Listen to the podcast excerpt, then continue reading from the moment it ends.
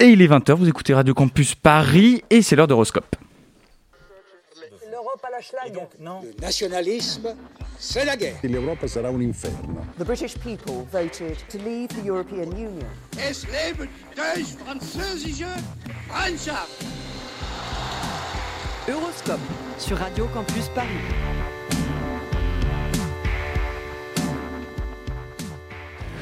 Bonsoir à toutes et à tous, bienvenue dans Euroscope, l'émission mensuelle de Radio Campus Paris qui vous parle de l'Europe, de ses pays, de son actu et de sa culture.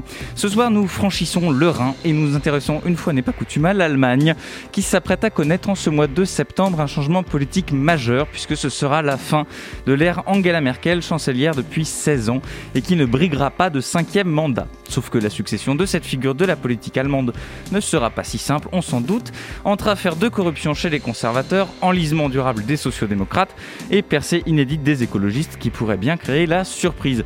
Pour parler de tous ces sujets, nous serons au téléphone avec Paul Maurice, chercheur, au comité d'études et de recherche franco-allemande à l'Institut français des relations internationales, spécialiste de la politique allemande. Et pour co-animer cette émission, je suis accompagné de Mathis Joubert. Bonsoir Mathis. Bonsoir, en deuxième partie d'émission, nous retrouverons les chroniques de Lucie Brianceau, Léa Hurel et Valentin Grill, une belle brochette, mais on commence tout de suite le tour d'horizon de l'actualité européenne de ces dernières semaines avec Hugo. Bien entendu, on peut sauter sur sa chaise comme un cabri en disant l'Europe, l'Europe, l'Europe. Euroscope sur Radio Campus Paris. On part en Irlande du Nord où des manifestations violentes rythment la vie des habitants depuis six jours. Oui, tout a commencé la semaine dernière à Londonderry, deuxième ville la plus peuplée d'Irlande du Nord après Belfast, où des heurts ont éclaté dans des zones dites loyalistes, c'est-à-dire qui soutiennent le maintien d'une union politique avec le Royaume-Uni et qui s'opposent donc à la réunification avec la République d'Irlande. Condamnation unanime bien sûr des gouvernements irlandais, britanniques et même de Joe Biden, le président américain, qui a des origines irlandaises. Côté bilan, la police faisait hier état de 55 blessés, un chiffre important mais bien loin, on s'en doute, des quelques 3500 morts qu'avaient causé ce qu'on appelle les troubles, cette guerre civile entre républicains favorables à la réunification et unionistes pro-Royaume-Uni et qui s'est conclue il y a 23 ans, presque jour pour jour, avec l'accord du Vendredi Saint. Sauf que le Brexit est passé par là. Effectivement, car la sortie du Royaume-Uni de l'Union européenne, à laquelle appartient encore la République d'Irlande, a posé le délicat problème de la frontière entre Irlande du Nord britannique et reste de l'île républicain. Et c'est justement pour éviter de remettre en place une frontière physique avec des contrôles entre les deux parties de l'île, ce qui aurait gravement remis en péril l'équilibre de l'accord du Vendredi Saint, que les négociations sur le Brexit ont abouti à une solution un peu baroque, consistant à transposer la frontière en mer d'Irlande, ce qui permet à l'Irlande du Nord d'appartenir encore partiellement au marché intérieur européen, sans pour autant être séparée du Royaume-Uni politiquement. Mais ce compromis n'est pas du coup de certains Nord-Ir- Nord-Irlandais.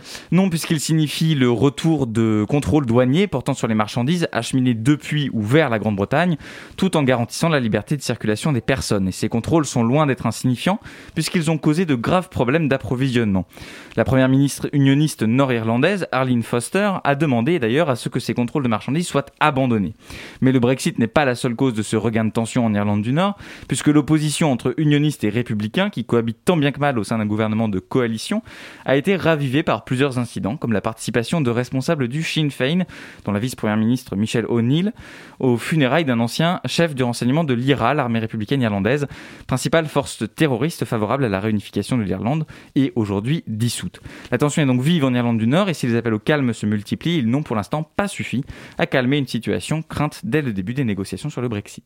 Autre chose maintenant, en Italie, des propos du nouveau Premier ministre ont fait scandale cette semaine. Le très policé Mario Draghi, ancien président de la Banque Centrale Européenne, appelé à la rescousse après la crise gouvernementale qui a secoué l'Italie au mois de janvier pour former un gouvernement mi-technique, mi-politique, s'est donc offert le luxe d'être le premier chef de gouvernement italien à se rendre en Libye depuis 2012, soit à peu près depuis que le pays est plongé dans une sorte de chaos, sans qu'une véritable transition démocratique n'ait abouti depuis la chute du dictateur Muammar Kadhafi. Le symbole est fort puisque la Libye est une ancienne colonie italienne, et pas n'importe laquelle, de sorte que l'Italie a beaucoup fait pour essayer de stabiliser le pays autour du gouvernement internationalement reconnu à l'époque, dirigé par Fayez al-Serraj, jusqu'à sa démission il y a trois semaines. Mario Draghi, que rien ne prédestinait à jouer les grands frères du tiers-monde, a affirmé vouloir rien de moins que faire de l'Italie, je cite, le guide, le guide pour les projets de développement en Libye, notamment en faisant construire une gigantesque centrale d'énergie renouvelable par la compagnie nationale italienne Eni, ou en lançant cinq entreprises italiennes dans la reconstruction de l'aéroport international de Mitiga, à l'est de Tripoli. Mais là n'est pas le sujet, les Italiens se formalisent fort peu de ce genre de déclaration, qui ne fera ni partir le Covid de l'Italie, qui continue de durement frapper la péninsule, ni revenir le pouvoir d'achat. Là où Mario Draghi a fait parler de lui, c'est par contre lorsqu'il a fait part, je cite encore, de sa satisfaction pour ce que la Libye fait pour les sauvetages. Fin de citation, sauvetage bien sûr de migrants en mer. Tollé au sein de ce qu'il reste de gauche outremont pour souligner les conditions de détention des migrants dans les camps libyens, et ni le fait que l'État italien euh, ait passé un accord avec, assez commode d'ailleurs avec les gardes-côtes libyens en 2017, qui implique une aide substantielle à la Libye, en échange de quoi elle se charge de faire le sale boulot du sauvetage en mer, à la place notamment de Malte et de l'Italie, non sans ramener au passage les candidats à l'exil de son côté de la Méditerranée. Une situation humanitaire catastrophique donc, qui n'a pas l'air de faire plus frémir le nouveau Premier ministre italien que ses augustes prédécesseurs, dans un contexte où les partis clairement anti-immigration frôlent les 40% d'intention de vote en Italie. Et on termine en bref par une triste nouvelle. Oui, une nouvelle qui brise le cœur de nombreux Britanniques et de notre chroniqueuse Lucie Brianceau. On l'a appris dans la journée, le, principal, le, prince Philippe, duc d'Édimbourg et néanmoins époux de la reine Elisabeth II, est décédé aujourd'hui à l'âge de 99 ans. Huit jours de deuil national sont d'ores et déjà prévus outre-Manche. Merci Hugo, vous écoutez Horoscope sur Radio Campus. On se retrouve dans un instant juste après Started Out, interprété par Georgia.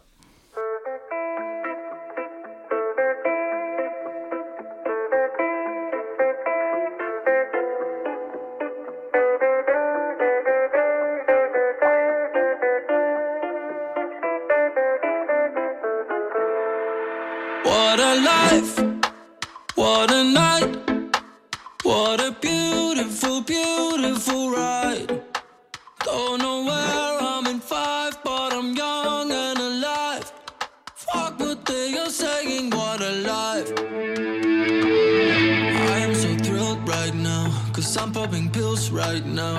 Don't wanna worry about a thing. Don't wanna worry. But it makes me terrified to be on the other side.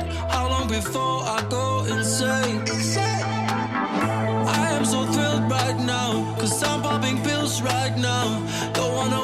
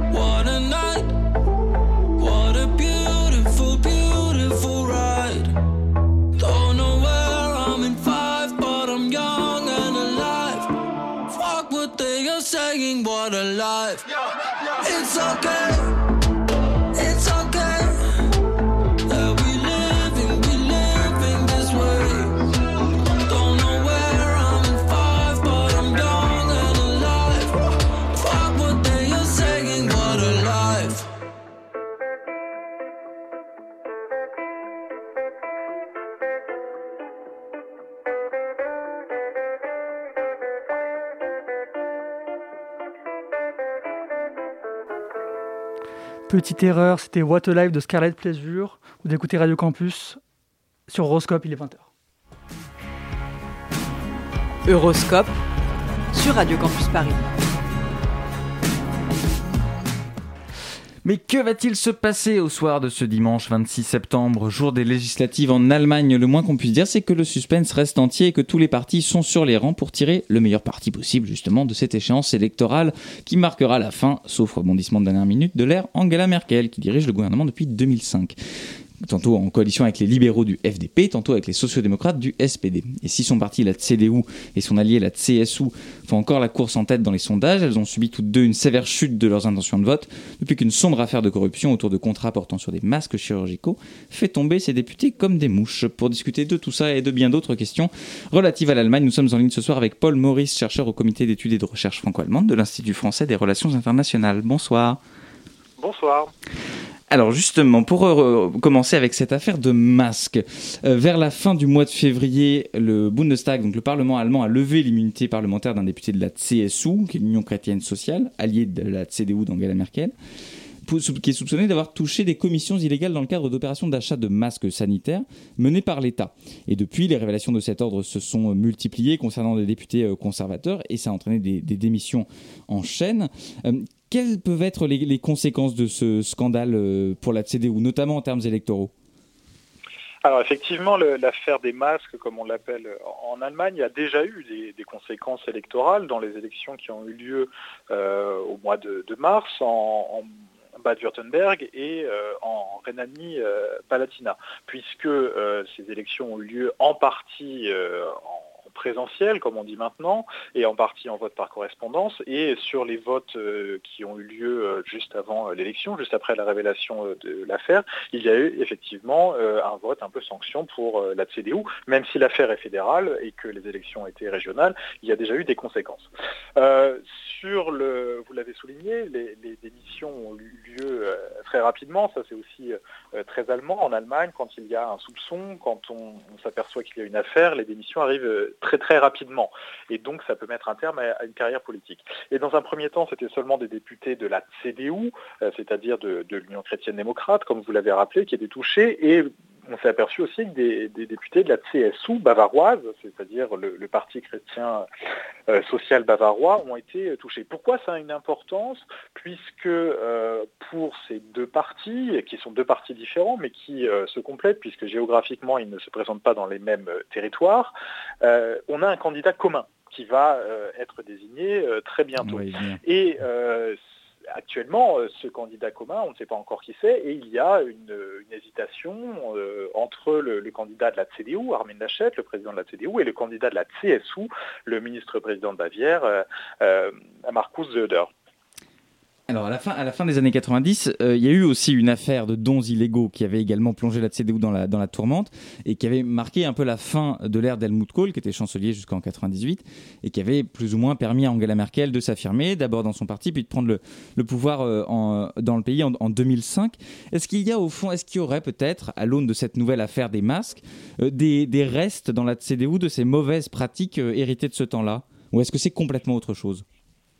Alors, euh, ça voudrait dire que la, CDU est intrinsèquement un parti euh, corrompu. Je ne pense pas que ce soit le cas. Il y a des mauvaises pratiques en politique. En l'occurrence, il s'agit de la, CDU, euh, comme il peut y en avoir dans d'autres partis politiques. Alors, qu'est-ce qui fait la différence? Eh bien, la différence, c'est quand on est au pouvoir. C'est-à-dire qu'on est plus corrompu quand on peut prendre des décisions que quand on ne peut pas en prendre.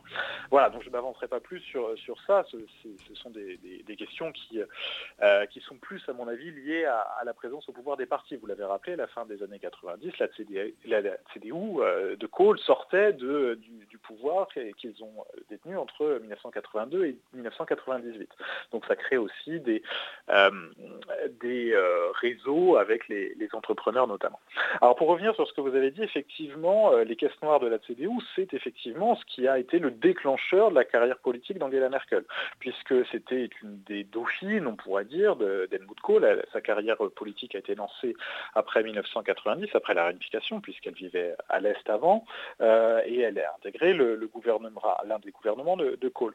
Mais d'une certaine manière, elle a tué le père, pour euh, parler un peu Deep, pour pouvoir s'émanciper. Elle a fait une, longue tribune euh, dans, dans les journaux. Elle s'est publiquement présentée comme l'opposante à ces pratiques au sein de la CDU, ce qui lui a permis de d'apparaître comme le renouveau et, de petit à petit se débarrasser de ses rivaux à l'intérieur du parti et de, devenir la candidate en, en 2005. Euh, Aujourd'hui, peut-être que euh, c'est une manière de, euh, ironique de, de l'histoire de, terminer l'ère Merkel, où ça se termine comme ça a commencé, comme l'ont titré certains journaux allemands, par une histoire de corruption. Et peut-être que le, candidat potentiel de la CDU, Armin Laschet, est en train de, faire ce que Merkel a fait, même si elle n'est pas impliquée directement, mais de, tuer la mer, si j'ose dire, maintenant, pour s'imposer comme le candidat du renouveau, même si, euh, on le sait très bien, il a été élu comme celui qui était dans la continuité d'Angela Merkel. Est-ce que les autres partis sont touchés par ces révélations? Est-ce qu'ils en profitent, eux, pour jeter du discrédit sur euh, la force politique? Alors, les, les, autres partis, le, SPD peut difficilement, donc le, Parti social-démocrate, qui est le partenaire de coalition actuel, vous l'avez rappelé, hein, euh, euh depuis 2005, il a, été partenaire de coalition trois fois sur trois mandatures de, la CDU. Il peut difficilement euh, en tirer parti puisqu'il est aussi au gouvernement.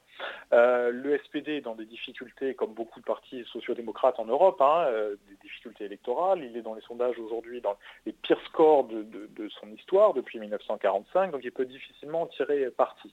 un parti qui pourrait en tirer tirer profit serait euh, les Verts, puisqu'ils pourraient se présenter comme un parti du renouveau et puis quelque chose d'un peu différent avec d'autres pratiques politiques. Et c'est d'ailleurs un peu ce qui s'est passé euh, dans le, le Bad-Württemberg, même s'il y a des explications tout à fait locales aussi, puisque Winfried Kretschmann, le, le ministre-président, a, gagné des points par rapport à la dernière élection, donc ministre-président vert de, de, du Bad-Württemberg.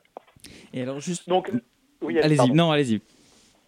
Oui, et je disais aussi, peut-être, le risque, c'est que l'extrême droite euh, tire son épingle du jeu en dénonçant une corruption généralisée des partis établis et euh, des élites au pouvoir. Mais alors, c'est ça qui est intéressant, puisque euh, vous parlez de l'extrême droite, et justement, je, rebondis là-dessus. Le, le, parti AFD, donc, qui, qui était né euh, en gros euh, à la fois du rejet de l'aide à la Grèce et de du rejet de la politique migratoire euh, d'Angela Merkel en, entre 2013, en gros l'aide à la Grèce en 2013 et la politique d'Angela Merkel en 2015. Ce parti-là en 2017, il a fait un, bon score, plus de 10%, euh, enfin même plus de 12% je crois, en devenant du coup de, fait la première force d'opposition puisque CDU et SPD, qui étaient les deux premiers partis à l'issue de ces élections, ont fait une coalition ensemble. Et bien ce parti-là, il est quand même en difficulté dans les sondages, ou en tout cas il n'est pas, il n'est plus à son niveau de 2017. Comment est-ce que vous expliquez ça et comment vous expliquez qu'à la suite de cette affaire de masque, certes la CDU en apathie, vous l'avez dit dans, des élections locales, mais l'AFD semble pas euh, en tirer, euh, en tout cas pas tirer les marrons du feu de manière euh, si claire que ça, en tout cas pas pour l'instant. Comment est-ce que vous analysez ce, ce fait? Alors, il faut être un peu prudent sur les analyses de, de scrutin. Comme vous l'avez dit, ce sont des sondages. Et si on regarde les sondages actuels aujourd'hui, d'avril 2021, ils correspondent peu ou prou aux sondages qu'on avait en février et début mars 2020. C'est-à-dire qu'on avait des tendances qui euh, existaient avant la crise du coronavirus. Et donc on a une parenthèse coronavirus où la CDU est remontée très haut dans les sondages, presque à 40%, où l'AFD s'est effondrée, s'est présentée comme le, parti protestataire contre les mesures euh, jugées euh, discriminatoires, de restrictions sanitaires, etc., avec le mouvement des Querdenker, qui est difficile à, traduire en, français, qui seraient des, des, libres penseurs, mais au sens un peu euh, américain du terme, un peu comme le Tea Party. Et donc l'AFD a baissé dans les sondages. Si on regarde les sondages actuellement, l'AFD est crédité entre 10 et 12% des suffrages, c'est-à-dire son score de 2017. Donc finalement, il revient à un score euh, qu'il euh, qu'il avait atteint aux, élections fédérales de 2017. Alors, il faut voir les choses évoluer, comment la situation sanitaire va évoluer d'ici le mois de, septembre, mais il n'est pas dit que l'AFD s'effondre complètement euh, dans les sondages. Euh, il y a des difficultés internes au sein du parti, c'est peut-être plus ça qui a euh, qui, lui pose problème que euh, les différentes euh, contraintes extérieures. Il y a eu des, questions liées à l'extrême droite, d'observation par les, services de renseignement allemands, etc. Puis il y a le, congrès de l'AFD ce week-end à Dresde, où ils vont avoir du mal à cacher leurs leur divergences internes entre les, plus radicaux et puis ceux qui sont beaucoup plus dans, la volonté d'une coalition bourgeoise, on dirait de droite en français, ou, de droite euh, très marqué. Donc voilà, il faut faire attention euh, à l'AFD et l'AFD peut tout à fait tirer euh, son épingle du jeu dans, dans cette élection. Concernant l'élection fédérale de septembre, euh, si on part du principe que le gouvernement de Merkel signe, a signé son arrêt de mort, quel bilan on peut tirer de 16 ans de gouvernement? Un, un, bilan euh, qui, euh, qui, est difficile à, à résumer, mais c'est une Allemagne qui a complètement changé. C'est-à-dire que euh, sur les 30 ans qui nous séparent de la réunification allemande euh, en, en 2020, enfin actuellement, euh, la moitié de, cette période a été occupée par Angela Merkel. Et il faut se rappeler de ce qu'était l'Allemagne en 2005. L'Allemagne en 2005, c'était le- euh, l'homme malade de l'Europe. C'était l'Allemagne qui avait du mal à payer euh, les frais de la, de la réunification. Il y avait des, problèmes sociaux très importants. Les réformes de Schröder, les, fameuses lois Hartz, euh, qui avaient été mises en place pour euh, faire baisser le chômage, pour faire baisser le, euh, le- le- les, difficultés à, trouver des emplois, euh, ont ensuite porté leurs fruits, euh, paradoxalement, et c'est Angela Merkel qui a tiré les, marrons du feu. Sur la, politique... euh, sur la politique économique, on voit que l'Allemagne est devenue un, pays extrêmement exportateur, donc une des, premières puissances exportatrices de la zone euro, sur laquelle elle, elle insiste beaucoup. Et elle a su aussi se sortir de la crise, vous l'avez rappelé aussi, de la crise de, de 2009, euh, de, de 2010, enfin 2008-2010, qui ensuite euh, produit en partie la, crise de la zone euro. Donc euh, quel bi- bilan tirer de tout ça? On, peut se poser la question différemment et se demander qu'est-ce qui restera? Qu'est-ce qui restera d'Angela Merkel? Tout d'abord, la première chancelière, c'est une femme. Euh, c'est important puisque euh, elle a su euh, incarner le, comment dire, le fait qu'une femme pouvait diriger un pays comme l'Allemagne. Euh, deuxièmement, le fait que ça soit une, Allemande de l'Est. C'est pour ça que je rappelais que l'Allemagne en 2005 était euh, au sortir de la réunification, c'était seulement 15 ans après la, réunification. Euh, enfin, si on devait retenir quelque chose pour, retenir un peu de, positif, c'est aussi sa politique liée aux, migrants qui, je pense, fera, date et fera histoire dans sa mandature, puisqu'elle a pris une décision importante à la fois pour l'Allemagne et euh, pour l'Europe, et une décision qui incarne aussi, je pense, ces valeurs chrétiennes démocrates d'accueil, euh, peut-être du fait de, euh, d'avoir grandi à l'Est, de savoir ce que peut représenter le fait de fuir. Après, sur d'autres dossiers, en termes de politique étrangère, on est sur des bilans tout à fait mitigés. Il y a eu quelques déclarations, mais l'Allemagne ne s'investit pas autant que les alliés le souhaiteraient, notamment au sein de l'OTAN, euh, sur la scène internationale. L'armée allemande euh, est passée sous le- la mandature d'Angela Merkel à une armée de métier, puisque le service militaire a été euh, suspendu. Ça ne l'a pas rendue plus efficace. Elle, est, elle a parfois des, des défauts capacitaires très importants et elle a du mal à, à s'impliquer sur le, sur le terrain. Et ça pose aussi des problèmes euh, liés à, à l'utilisation des forces armées dans la, société allemande. Il y a euh, des euh, disparités euh, Est-Ouest qui continuent d'exister. Et puis, le paradoxe euh, de- du point positif que j'évoquais euh, de- lié à l'accueil des migrants, c'est aussi sous Angela Merkel pour la première fois depuis 1945 ou 1949, l'existence de la RFA, il y a un parti d'extrême droite qui est entré, un parti à droite, comme on dit en allemand, droite de la CDU-CSU, qui est entré au, Bundestag. Et vous l'avez rappelé, pas avec un score euh, très faible de 5,5%, c'est-à-dire il serait entré de justesse, mais avec un score de 12, euh, plus de 12%. Donc il y a tous ces paradoxes du, du bilan euh, d'Angela Merkel qu'il faut retenir. Et euh, il faudra aussi voir comment ce, ce bilan sera assumé par euh, son ou sa successeur. Alors on va, on va précisément venir à ce qui se profile pour, pour septembre et pour l'après-septembre, et puis on reviendra aussi sur la politique étrangère. Vous restez avec nous, Paul Maurice, dans Euroscope. On se retrouve après une courte pause musicale.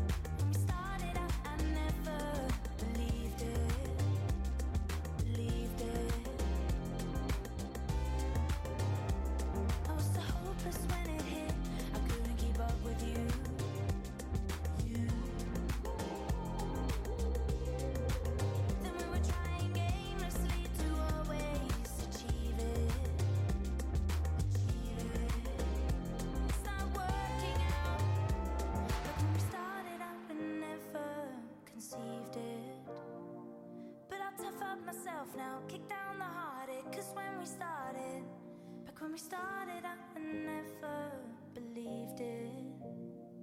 Believed it.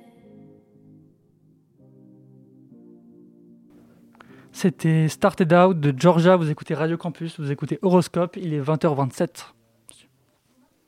Bien entendu, on peut sauter sur sa chaise comme un cabri en disant l'Europe, l'Europe, l'Europe. Horoscope sur Radio Campus Paris. Et nous continuons de parler politique allemande dans Euroscope ce soir avec Paul Maurice, qui est chercheur spécialiste de l'Allemagne à l'Institut français des relations internationales. On a parlé avant de s'interrompre de, de- des perspectives, en tout cas pour euh, les différents partis pour, euh, pour ces élections euh, euh, fédérales, donc qui auront lieu en septembre prochain et qui vont être les premières de l'ère euh, post-Merkel.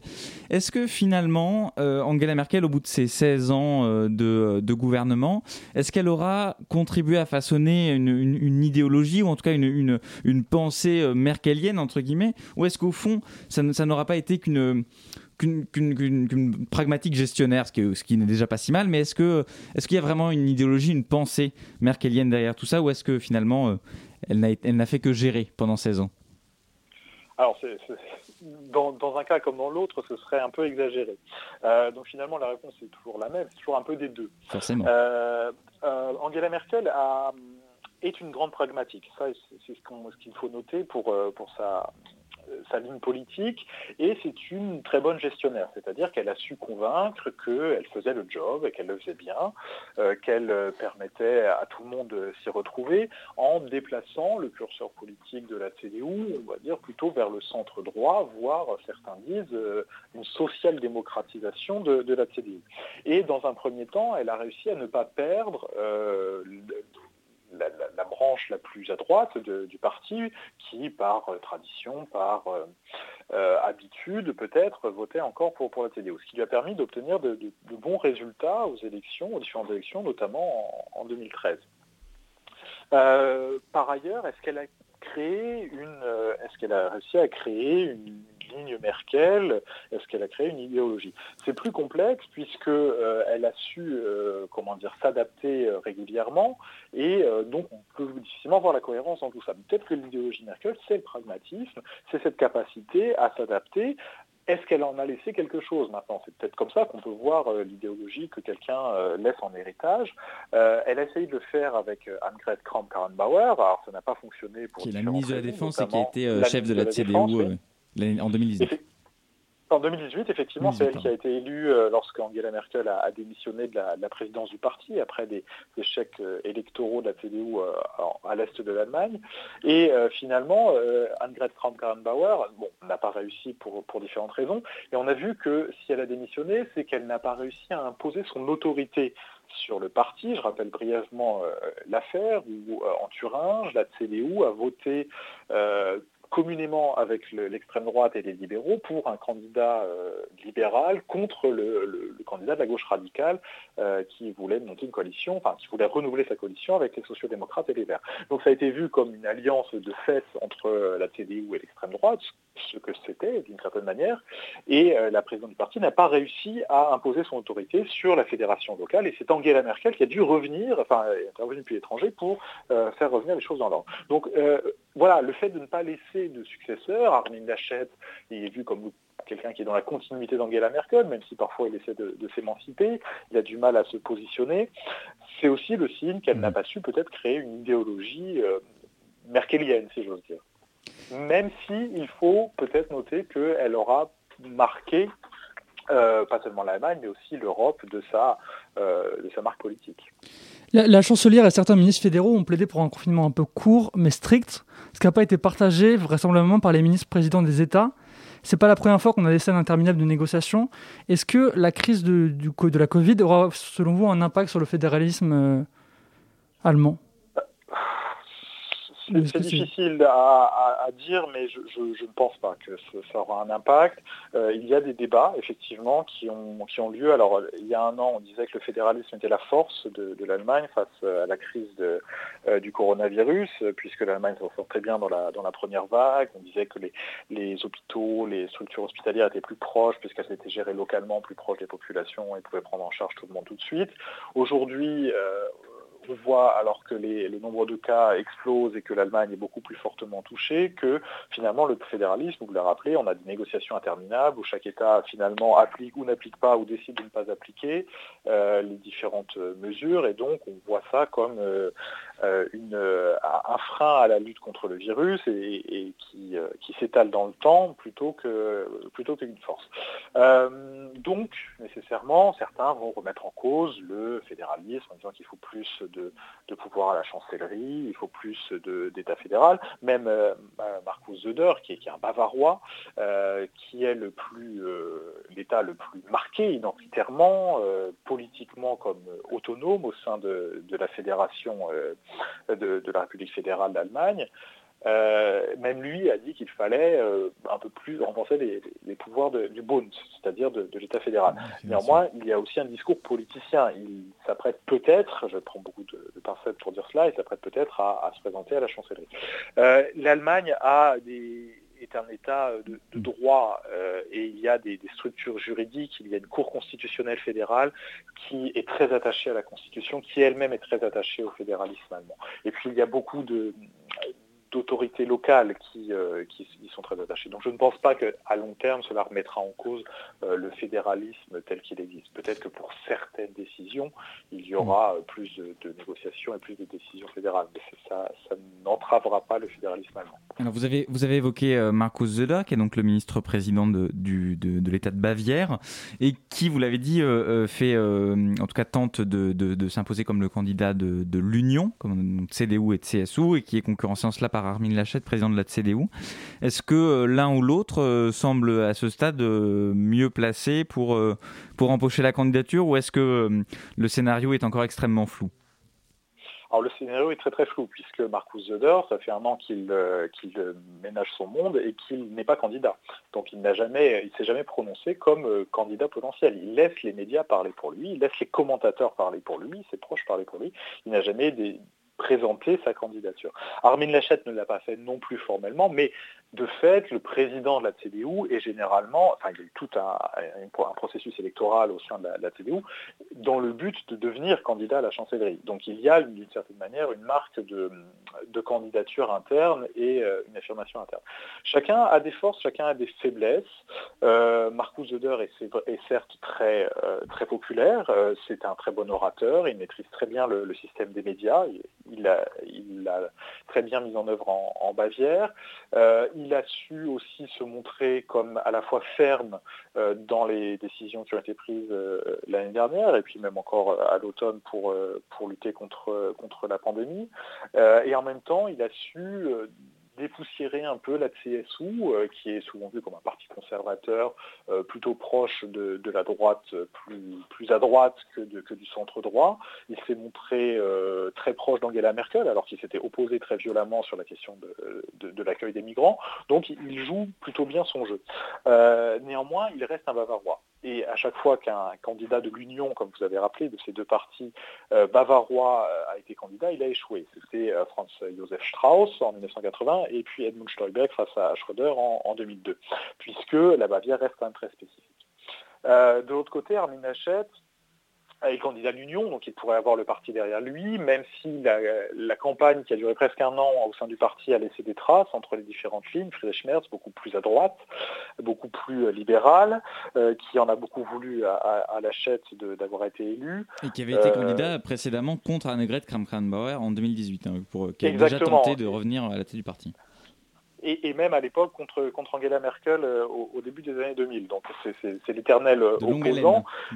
Et, effectivement, et en même temps, qui euh, est très populaire dans le parti. C'est-à-dire que s'il y avait eu une élection directe au sein du parti, ce que nous disaient les sondages, ça reste des sondages, il aurait pu être élu. Et le système des délégués fait qu'il n'a pas, pas obtenu de, majorité. Donc ça peut être aussi une des faiblesses euh, d'Armin Laschet, à qui on pourrait préférer Zöder, plus, euh, plus ferme.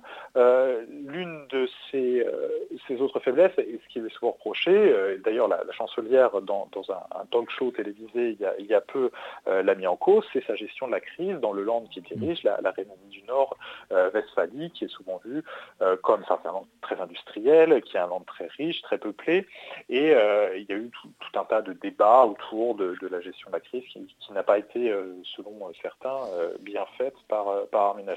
Donc on est encore dans une situation très floue.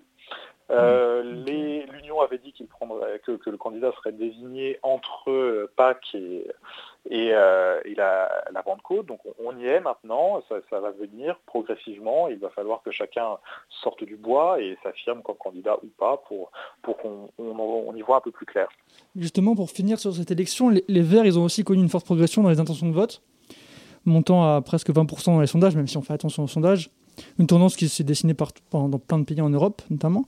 Est-ce que les Verts ont pour la première fois une chance, des chances réelles de désigner le prochain chan- chancelier pardon, en Allemagne Selon vous? Alors effectivement, ce sont des sondages. Il faut euh, les regarder d'une manière générale. Euh, les, les Verts ont même frôlé, euh, à la fin de l'été 2019, ils ont frôlé le- la CDU dans les sondages, c'est-à-dire arrivé à 26-27%.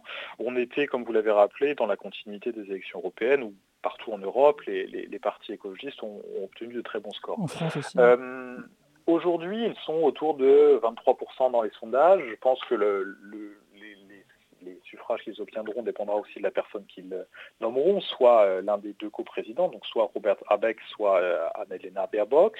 Euh, l'un est plus âgé, beaucoup plus euh, beaucoup plus charmeur, très bon dans les médias. Et euh, l'autre est, beaucoup plus jeune, Nella Baerbock, elle est moins populaire, mais elle est connue pour bien maîtriser les dossiers, donc être une candidate euh, sérieuse, potentiellement sérieuse à la chancellerie. Et les Verts, de plus en plus, euh, montrent qu'ils sont capables, ils sont en position de gouverner, que ce soit la chancellerie ou que ce soit la vice-chancellerie. Euh, notamment dans leur programme de politique étrangère, dans leur programme de défense, ils font euh, des avancées, euh, en, des, des appels du pied à- aux différents partenaires. La question est la suivante. S'ils arrivent en seconde position, il est fort probable qu'ils soient partenaires, comme on dit, minoritaires de, de, de coalition, donc de faire une coalition entre la CDU et les Verts, qui aujourd'hui serait la seule possibilité pour avoir une coalition bipartite, qui est habituellement le cas en Allemagne. L'autre possibilité serait de faire une coalition qu'on appelle en Allemagne feu tricolore, puisque chaque parti euh, est associé à une couleur. Donc feu tricolore, c'est-à-dire vert, jaune, orange et rouge, avec les sociodémocrates et le parti libéral-démocrate. Euh, ce qui serait assez compliqué, puisque trois partis, c'est toujours plus compliqué de, se mettre d'accord à trois que, à deux, mais qui permettrait peut-être aux Verts, qui sont en tête parmi ces trois partis dans, les intentions de vote, d'obtenir la, la chancellerie. Les Verts ont encore peur. Il ne faut pas euh, se, leurrer. Ils n'ont été au gouvernement qu'entre 1998 et euh, 2005. Ils avaient certes la vice-chancellerie, mais ça commence à remonter. Et aujourd'hui, ils sont toujours vus par certains comme euh, un parti avec euh, des, des tendances gauchistes qui pourraient euh, euh, effrayer des électeurs plus conservateurs. En même temps, on a vu que dans le Bad-Württemberg, le candidat, enfin, le vice-président depuis euh, 2011, Winfried Kretschmann, et, et a su euh, montrer une solidité et euh, a su rassurer la, la population. La- les difficultés des Verts seront surtout à l'Est, où ils euh, sont très peu implantés, moins implantés et vus comme un parti euh, ouest-allemand, contrairement à la CDU, euh, au SPD en partie et à Die Linke qui, euh, qui sont bien implantés. Alors on verra ce que, ce que ça va donner. On voit que les possibilités sont quand même euh, nombreuses et que euh, l'issue du scrutin reste quand même incertaine, surtout dans un système parlementaire comme, comme l'est l'Allemagne. Merci beaucoup Paul Maurice d'avoir été avec nous dans Euroscope. Je rappelle que vous êtes chercheur à l'Institut français des relations internationales et que vous êtes donc spécialiste de politique allemande. Merci beaucoup d'avoir été avec nous. Merci à vous. Vous écoutez toujours euh, Radio Campus Paris. Dans un instant, ce sera les, chroniques d'Horoscope. Mais tout de suite à 20h41 sur Radio Campus Paris, une petite pause musicale.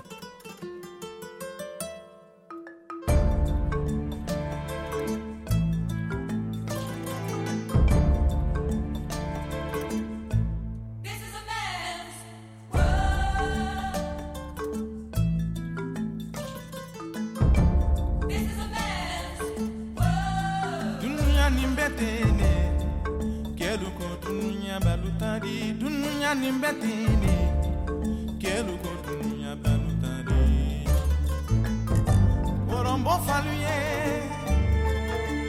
faluye ne kame ne bi ko fina musole ya fudu musole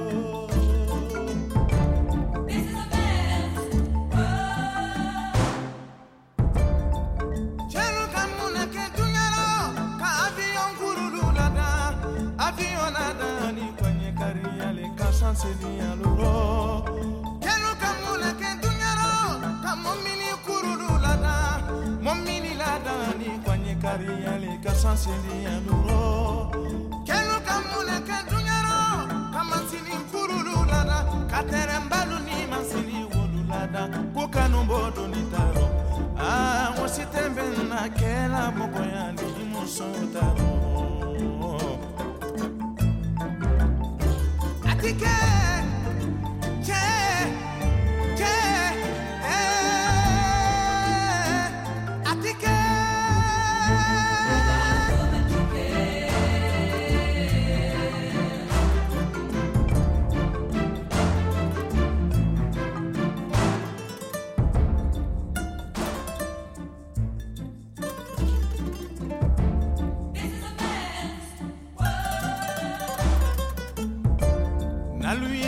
korosila kokele mabimolu koni ma kɛ a dun tɛ kɛ ka muso kɛ alima min ni o ma kɛ kɔnɔmuso le alima minu sorona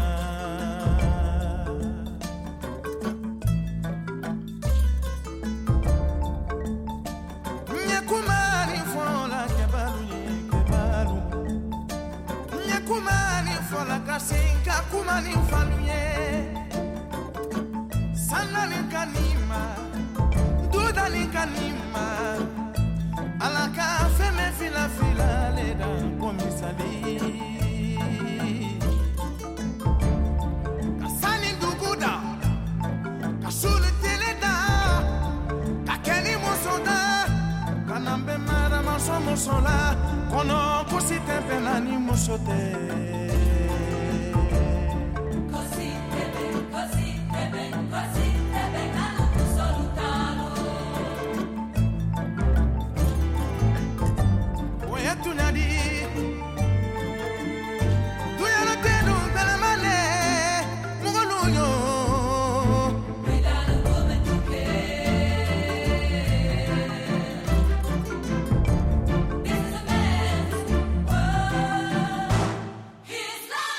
from Bofaluye.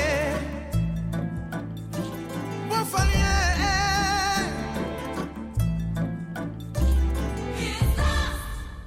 Nabi Numa Minisorona, Saima Minisoroni, Woliju Minisoroni, Woluma Tulumosola, Angana Tulumosola. Mamaya, Nemoya Kuntigia, Wotelila Mogoma, Nimosoti, Angana tulomosola. C'était It's a Man World, la chanson de James Brown reprise par l'artiste guinéen Sekumba Bambino sur Radio Campus. Vous écoutez Horoscope, il est 20h45 et c'est l'heure des chroniques. Euroscope sur Radio Campus Paris. La crème de la crème ce soir pour les chroniques. Euh, une toute nouvelle dans l'émission, Léa Hurel. Bonsoir. Bonsoir. Un tout nouveau dans l'émission, Valentin Grille. Bonsoir. Et Lucie Brianceau, qui, est- toute qui qui est- qui est plutôt trop trop nouvelle. Euh, D'ailleurs, Lucie, trop on va nouvelle. commencer avec toi. Euh, tu nous parles de quoi? De, co- de Covid, je crois. C'est c'est original. Pas pour changer. Ouais. Bon, alors le 17 mars dernier, on a fêté l'anniversaire du premier confinement. Et autant, alors je suis la première à adorer les anniversaires, autant celui-là, je m'en serais bien passé. Non mais sérieusement, j'étais tranquillement allongée dans mon lit, en pleine préparation de cette chronique la veille pour le lendemain, comme à mon habitude. Je tapais donc actualité européenne pour trouver un sujet qui pourrait m'intéresser passablement. Et là, le drame. Hormis le Sofagate dont ce cher Valentin va vous parler, il y avait du Covid partout. Que ça. Alors, je suis à deux doigts de regretter l'époque où, en mal d'infos, on publiait des reportages sur des sombres fêtes régionales bulgares. J'adore. En panne d'inspiration, donc, je me suis dit qu'un petit retour en arrière s'imposait. Et comme on n'est jamais mieux servi que par soi-même, je vous propose ce soir de vous relire ce passage de ma chronique d'il y a un an, Non. en mars 2020. Époque lointaine où Franck Rister était encore ministre de la Culture et Roselyne Bachelot chroniqueuse sur France Musique. Nous ne savions pas ce qui nous attendait et, ouverture des guillemets de ma chronique, ce que le coronavirus, ou plutôt le traitement politique de celui-ci, a surtout créé, c'est la psychose en réalité. Les gens ne sortent plus, si bien que faire la bise à son collègue devient presque un acte de résistance. Hier soir, j'étais à Châtelet à 21h et les rues étaient presque désertes. Emmanuel Macron a annoncé la fermeture des établissements scolaires.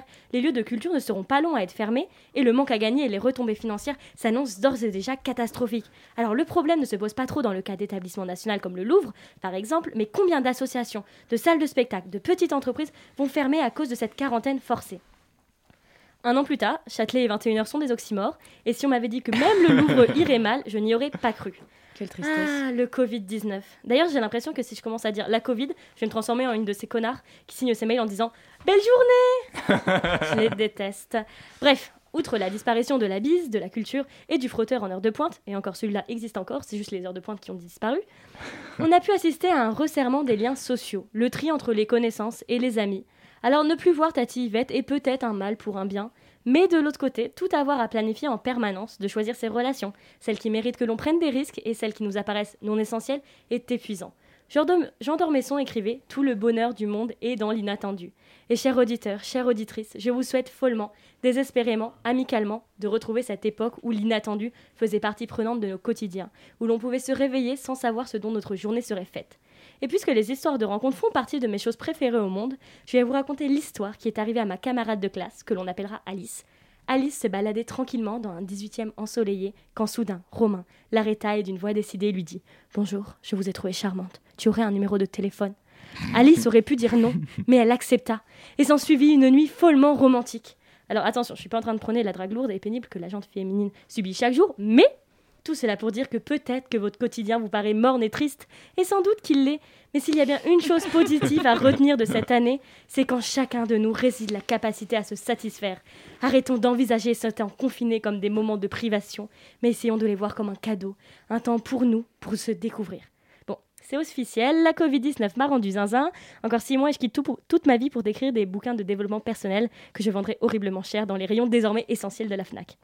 Sur ces belles paroles, je vous dis au mois prochain et prions pour que l'actualité européenne soit prolifique, sinon je n'aurai d'autre choix que de vous résumer la dernière saison de Mariés au premier regard et de pourquoi Clément et Laura sont vraiment faits pour être ensemble. Je crois que euh, vous auriez un succès fou dans, les, dans le développement personnel. Vraiment, je pense que c'est un- c'est quelque chose à faire, même si, même si demain il n'y a plus de confinement. C'est un plan B de carrière. C'est- mais c'est fou, euh, c'est fou ce que ça fait de, de, de, de se dire qu'en février 2020 ou en mars 2020, on était euh, très très loin de se douter que. Enfin bref, c'est une platitude ce que je dis, c'est insupportable. Passons à la chronique d'après. Léa, bonsoir. Et, Bonsoir bah, Hugo.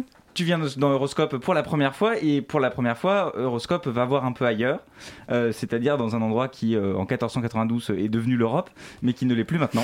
Euh, c'est l'Amérique latine. C'est une jolie manière de, de- de présenter ce beau continent. Bonsoir Hugo, bonsoir à toutes et à tous. En effet, une revue de presse consacrée à l'Amérique latine dans Horoscope, c'est c'est une première, je crois. Mais vous savez ce qu'on dit, l'amour pour euh, la géopolitique dépasse les frontières de Schengen, n'est-ce pas Hugo? Oui, mais c'est bien parti. Et oui, euh, au programme de cette chronique, euh, un président covidé et c'est pas vous d'ailleurs, dont on parle Hugo, un super oh. dimanche d'élection et un pilote miraculé. Voici mon humble sélection d'informations à propos du continent latino-américain. Et nous nous, rendons tout d'abord en Argentine. J'ai réussi à faire une relance dans cette. Bravo, bravo, je vous félicite. L'Argentine s'apprête à vivre euh, en effet son premier couvre-feu nocturne à partir de ce soir, et ce pour trois semaines. Euh, Le pays d'Amérique du Sud est frappé par un record d'infections quotidiennes selon les autorités sanitaires, et la courbe des décès dus au Covid remonte elle aussi. Presque 57 000 personnes sont mortes en Argentine depuis le début de l'épidémie. Mais le pays fait figure de bon élève dans la région, surtout euh, en comparaison de son voisin brésilien. Ces nouvelles mesures sont donc surtout préventives, selon le gouvernement. Et le couvre-feu de minuit à 6 heures du matin ne concernera que les grands centres urbains, comme la capitale, Buenos Aires et sa périphérie, qui concentrent tout de même un tiers des 44 millions d'Argentins. Alors ces chiffres, ces mesures sanitaires, ce sont des données malheureusement communes à une majorité de pays sur la planète. Mais ces annonces-ci sont particulières car elles ont été prononcées par un président, lui-même porteur du Covid. Alberto Fernandez est en effet en quarantaine dans sa résidence depuis laquelle il a enregistré son allocution. Et il se porte plutôt bien depuis l'apparition de- des premiers symptômes vendredi dernier, à savoir que le président argentin avait déjà reçu deux doses du, du vaccin euh, Sputnik. Et vous nous annonciez un super dimanche pour cette fin de semaine, Léa. Dites-nous en plus. Alors rien à voir avec la météo, le Super Bowl ou Superman. Oui, je, je teste ces blagues en direct avec vous ce soir. Ce super dimanche doit son nom aux trois élections qui se dérouleront dans les trois grands pays latino-américains, l'Équateur, le Pérou et la Bolivie. Trois populations qui iront aux urnes pour des raisons différentes. En Bolivie, ce sera le second tour des élections régionales, alors qu'en Équateur et au Pérou, il s'agit des élections présidentielles, des élections obligatoires dans ces deux pays, sous peine d'amende. À noter le cas du Pérou, où aucun candidat ne semble pour le moment favori. Entre la crise sanitaire et les scandales de corruption, les Péruviens et les Péruviennes ne seraient pas très emballés, selon les instituts de sondage sur place. J'en profite pour rappeler qu'au Pérou, tous les anciens présidents sont actuellement poursuivis ou sont en prison. On peut donc euh, comprendre pourquoi la confiance ne règne pas vraiment là-bas. Et nous nous tournons à présent vers le Brésil, ce géant du continent qui est plongé dans la tourmente d'une double crise à la fois politique et sanitaire. Oui, Hugo, le Brésil vit des heures sombres avec des pics euh, effrayants de décès à cause du Covid. Les autorités sanitaires décomptent désormais environ 4000 morts par jour et par, consé- par conséquent, la population brésilienne se détourne, elle, de plus en plus du président Jair Bolsonaro, ce Trump des tropiques qui se retrouve désavoué à l'intérieur comme à l'extérieur du pays à mi-mandat. En cause, un remaniement politique soudain, des démissions de militaires à la chaîne et un corona-scepticisme qui ne convainc plus grand monde, même dans son propre camp. Je vous invite d'ailleurs à jeter une oreille du côté de la matinale de 19h, ce fabuleux programme quotidien sur Radio Campus Paris, car nous avions consacré une émission à la situation au Brésil le 31 mars dernier, et c'était passionnant. Mais pour en revenir à Jair, à Jair Bolsonaro, nous avons appris jeudi dernier que le président sera bientôt sous le coup d'une enquête du Sénat, une enquête pour juger de sa gestion très controversée de la pandémie. Enfin, je ne pouvais pas terminer cette chronique sans une note plus lumineuse. Il s'agit de l'histoire d'Antonio Senna, un pilote qui a miraculeusement survécu pendant 38 jours dans la jungle amazonienne. Ce trentenaire brésilien s'était posé en catastrophe dans une clairière le 28 janvier dernier car le moteur de son avion avait cessé de fonctionner. Et après cinq jours à espérer que les, les secours qui tournaient au-dessus de la carrière le distinguent à travers l'épaisse végétation de la jungle, il a démarré un incroyable périple en s'orientant notamment grâce au soleil. 28 km à pied et 25 kg en moins plus tard, il a finalement été secouru par des, cueilleurs de noix, une histoire digne d'un roman que le pilote a raconté il y a quelques jours à nos confrères de l'AFP. Comme quoi, de la dépêche AFP au roman, il n'y a qu'un pas. Merci beaucoup Léa pour nous avoir emmené un petit peu ailleurs. Euh, J'espère que vous reviendrez. C'était une, une, une très chronique. Et on conseille cette émission de la matinale de 19h du 31 mars. Une émission fort qualitative sur euh, le Brésil. Vous écoutez Radio Campus Paris, il est 20h54. Bien entendu, on peut sauter sur sa chaise comme un cabri en disant l'Europe, l'Europe, l'Europe. Horoscope sur Radio Campus Paris. Et on conclut cette euh, émission avec euh, Valentin pour sa chronique. Valentin, bon, euh, ce soir, pardon, je vais y arriver. Vous vouliez nous parler du Sofagate, d'un canapé, de quelques erreurs historiques de protocole dans les rencontres diplomatiques internationales. Oui, j'ai peur que ça devienne tout de suite moins tropical comme chronique. Je vais démarrer tout de suite avec un court extrait. Écoutez.